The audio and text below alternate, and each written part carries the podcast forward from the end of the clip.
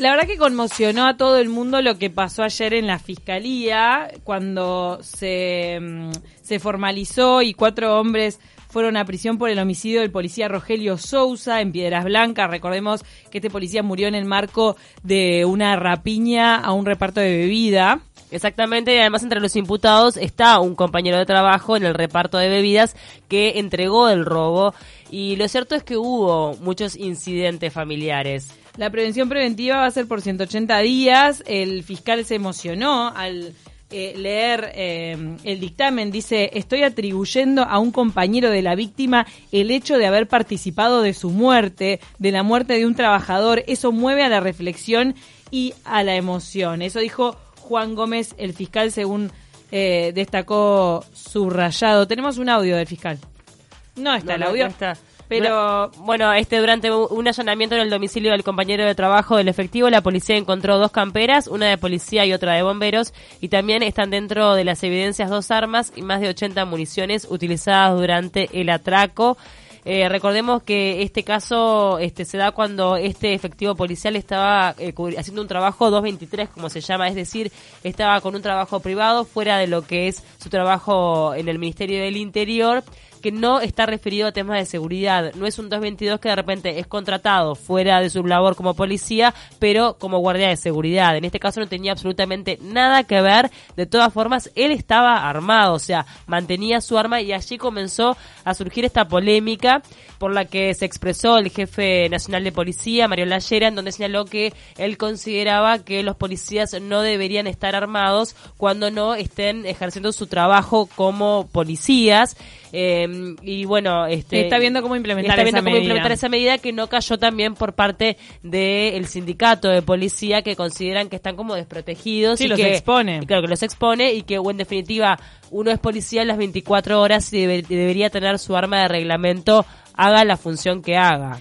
El fiscal Juan Gómez, eh, que está a cargo de, de esta investigación por el asesinato de Sousa, concluyó que en realidad al policía lo ejecutaron porque le dispararon desde dos lados distintos. Recordemos que en ese mismo hecho resultó muerto un delincuente y eso es justamente lo que provocó tremenda trifulca ayer en la fiscalía. Exactamente, porque tras la audiencia de formalización de este martes hubo incidentes entre familiares de la víctima y familiares de los imputados y durante la instancia judicial fue agredida una colega, una periodista de BTV, estamos hablando de María Eugenia García Fostic que bueno estaba cubriendo este hecho estaba haciendo su labor en la calle este trabajando y en el medio de lo que fue estos enfrentamientos entre familias de acusados y también familias del policía fallecido es que resulta agredida complicada la situación porque tuvo que ser trasladada a la emergencia vamos a hacer Ah. en instantes un contacto telefónico con ella Ella ya está en línea.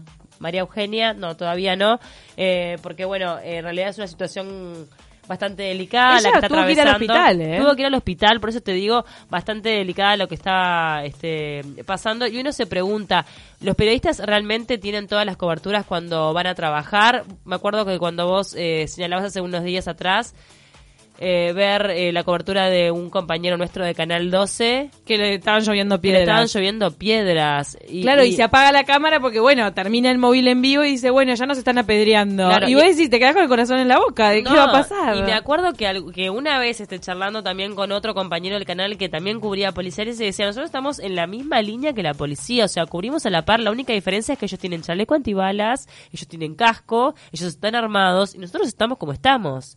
Y estamos por lo general ante cualquier tipo de operativo, eh, están los policías y nosotros atrás, estamos como realmente eh, expuestos ante lo que pueda llegar a pasar, ¿no? Y ahora tenemos en línea a ella, María Eugenia García, la periodista de BTV, que, mm, que fue la agredida en esta, en esta trifulca, en la que también había policía resguardando el orden, pero no pudo contener lo que pasó en, en el juzgado ayer. ¿Cómo estás, María Eugenia? ¿Qué tal? Buen día, chicas. ¿Cómo les va? Muchas gracias por llamar. No, este, gracias a ti porque sabemos que no estás pasando un buen momento, pero bueno, tener la diferencia de estar unos minutos al aire con nosotras. Contanos un poco Gracias qué fue lo que pasó, relatanos un poco este cómo lo viviste vos. Bueno, en realidad fue la audiencia de formalización, que ya ustedes un poco estuvieron contando previamente. En la audiencia fue una audiencia este, compleja, porque bueno, ya este, pensar que estaban ambas familias la familia de la víctima, del policía, de Rogelio Sousa, y también la familia de los detenidos, eso ya por sí solo lo hacía una audiencia tensa. Eh, bueno, hubo intercambios entre ambas familias en varios momentos de la audiencia, la jueza en reiteradas oportunidades tuvo que pedir que por favor eh, hicieran silencio, que la audiencia está siendo grabada, que no podían hablar. Y bueno, y todo pasa en el final de la audiencia, cuando los detenidos finalmente van a prisión preventiva y bueno, dictan el, dictamen final y ahí los familiares de los detenidos quieren ir a abrazar a, los chiquilines que se van, al, a, se van a la cárcel. Mm. Y ahí se genera como una especie de, de desorden porque bueno, se paran rápido, ellos quieren abrazar, las cosas se preocupó, porque bueno, empezó, empezó, a pedir que por favor lo hicieran de forma ordenada y de forma individual, y cuando una de las chicas abraza a los detenidos, una persona de los familiares de, Rogelio, con un grito, dice abrazalo vos que podés porque yo el mío lo tengo muerto. Claro. y en ese momento, exacto, fue muy fuerte, y en ese momento los familiares de los detenidos comienzan a gritarles insultos a la familia de, la víctima. Mm. Y ahí se genera una especie de trifulca, yo agarro mi cartera porque para irme, porque fue lo primero que atiné, porque aparte eran 19.50 aproximadamente, yo estaba por salir de pido para BTV Noticias, y salí como para irme de, del, del Borbollón y para también retirarme de la audiencia, y ahí una persona, bueno, me tira, me golpea en la espalda eh, con el puño cerrado, que tengo las marcas en Pero la ¿por qué a vos? O sea, es rarísimo, porque digo, obviamente que estaba clarísimo que estabas identificada como una periodista o se pensó que era familiar también. No, yo estaba identificada como periodista porque yo con los familiares de los detenidos ya había estado, ya había estado conversando en la tarde de hacer martes afuera de la Fiscalía, en Cerrito y Misiones. Ya me conocían, pero no fue personal, realmente no lo fue. Yo creo que fue una trifulca tan enredada, tan enredada y tan todos contra todos. Fue realmente una batalla campal en una sala muy chica. La sala de audiencia una sala muy chica, estábamos todos muy apretados, de hecho con los colegas con, los que yo estaba trabajando, con Miguel Chagas del 12, con Roberto Hernández de Canal 4 y con Noelia Echeverri de Subrayado, habíamos, habíamos tenido con tres sillas para sentarnos juntos porque no había lugar para estar. Imagínense. Sí, claro. Y un hombre fue el que te el que te pegó el que te pegó con puño cerrado, era un hombre o una mujer realmente no lo pude identificar porque yo me hice como una especie de bolita para protegerme y en ese momento me tiran, ahí no veo, no, nunca miré para arriba ni para el techo ni para los costados, me pegan, yo agarro la cartera, alguien me levanta, no sé quién me levantó y ahí salgo como puedo en una crisis de nervios para afuera y estaban todos los colegas en vivo y trato de refugiarme en una salita que había en el medio bueno, para no exponerme y, bueno, para, para evitar este, que me filmaran y demás. Vos eras la única periodista que estaba en ese momento, porque recién mencionabas que estaban otros colegas, pero ya habían salido para hacer sus móviles. Exacto. Los tres canales, tanto 12, 10 y, y 4, habían salido dos minutos antes, porque ya la sentencia estaba y yo dije, bueno, me voy a quedar dos minutos más para ver si puedo sacar algo diferente para mi móvil. Fue, realmente fue, fue mi iniciativa. Dije, pero me estaba parando para irme y fue realmente fue una milésima de segundo que desató todo este conflicto. Qué caos para que vos termines adentro. Mm, terminaste en el hospital, entonces tuviste que ir a, revisarte. Sí, después de ahí eh, fui trasladada hacia el SWAT porque, bueno, estaba con una crisis de nervios realmente muy grande y dolorida, este...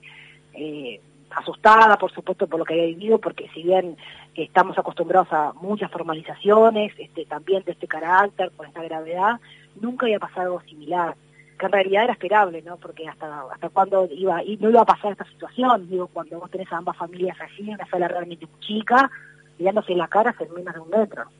Es la primera vez que te pasa una situación de este tipo, ¿no? Que atravesas una situación es así. Es la primera vez. ¿Y vos sentís garantías cuando vas a trabajar o te parece que bueno que fue una situación que, que se desbordó y que no se pudo evitar o considerás que este que se podría hacer más desde el medio en el que trabajás o, no sé desde qué lugar para proteger a los periodistas en el campo de trabajo? Yo con respecto al medio en el que trabajo, que es de Noticias, eh, tengo el respaldo total y absoluto siempre y cuando hay alguna hay alguna actividad que, estamos expuestos o que está complicado, la primera decisión que toma la empresa es resguardarnos y cuidarnos. En ese sentido, donde trabajo tengo el respaldo 100%. Con respecto a los trabajos, bueno, sí, primero somos mobileros, trabajamos en la calle, estamos siempre expuestos a diferentes cosas. Cuando vamos operativos, uno ve que la policía tiene chaleco antibalas, tiene casco, y nosotros estamos con un blazer, un micrófono, cubriendo. Sí, están de repente casi a la misma distancia de, de- que los policías de, de- de donde están ocurriendo los hechos. Exacto. Y en Fiscalía puntualmente, bueno, yo creo ayer lo hablé con Javier Bennett, que muy amablemente se comunicó conmigo enseguida de lo ocurrido y dispuso las órdenes la, la, la Fiscalía. Bueno, también en, ese en ese momento este, lo hablaba con Javier, quizá audiencias en salas más grandes, donde no estén las familias pegadas unas al lado de las otras. Claro. Este, Claro, Bueno, porque es verdad que este tipo de cosas cosas. pueden pasar, son momentos muy sensibles, entonces... Y que estén presentes y conviviendo en una misma sala, Eh, este, sí. colabora a la tensión y a que se desate de repente un hecho tan violento. La verdad que viviendo eh, el- lo desgarrador que es la pérdida de, de un hijo, de un familiar, tener que también pasar por, por toda esta situación de violencia es terrible, ¿eh? La Es verdad, terrible, y bueno, y que uno esté trabajando y también llevársela de, de, de costado, horror. María Eugenia, la verdad, un abrazo de nosotras. María Eugenia, ¿cómo estás vos ahora? Contame, ¿fuiste al hospital? ¿Qué, qué, ¿Cómo Yo te encontrás? hospital, eh, me encontraron, bueno, muy nerviosa con la presión alta, pero bueno, esto claramente responde al, al episodio del que viví. Este, tengo en la espalda eh, las marcas con puño de los golpes que recibí, tanto en la espalda, en la, en la zona media, como en el brazo derecho. Este, y bueno, yo estoy más tranquila, estoy estamos junto con el canal evaluando la posibilidad de la denuncia, viendo por qué camino seguir. Y, y bueno, este, estoy tranquila, ahora estoy tranquila, estoy bien, un poco dolorida por supuesto, porque el otro día es como que la gente duele más. Obvio. Este, pero bueno, realmente también muy agradecida a todos los colegas de, de los movilleros que, tenemos un grupo WhatsApp, los tentados que sí también es parte de ese grupo hermoso que hemos formado, que siempre me han respaldado, muchos se movilizaron hasta la puerta de la fiscalía para acompañarme, este, porque yo soy del interior, mi familia está en San Carlos y todos lo saben, entonces bueno, todos este, hicieron como una gran movida para acompañarme, así que bueno, muy agradecida y el canal por supuesto que, que desde el minuto uno dejaron casi el noticiero ahí para ir a acompañarme porque sabían que estaba pasando un momento muy feo. Bueno, María Eugenia, muchísimas gracias por este contacto. Esperemos que, que te mejores este, lo más pronto posible y, y bueno, que se pueda también mejorar la situación en la fiscalía este, y, Ojalá. que, y que, bueno, que esto sirva para algo, en definitiva, más allá obviamente de, de la denuncia que a mi entender la debes hacer, ¿sí? Porque bueno, alguien tiene que responsabilizarse también de, de lo que te ocurrió.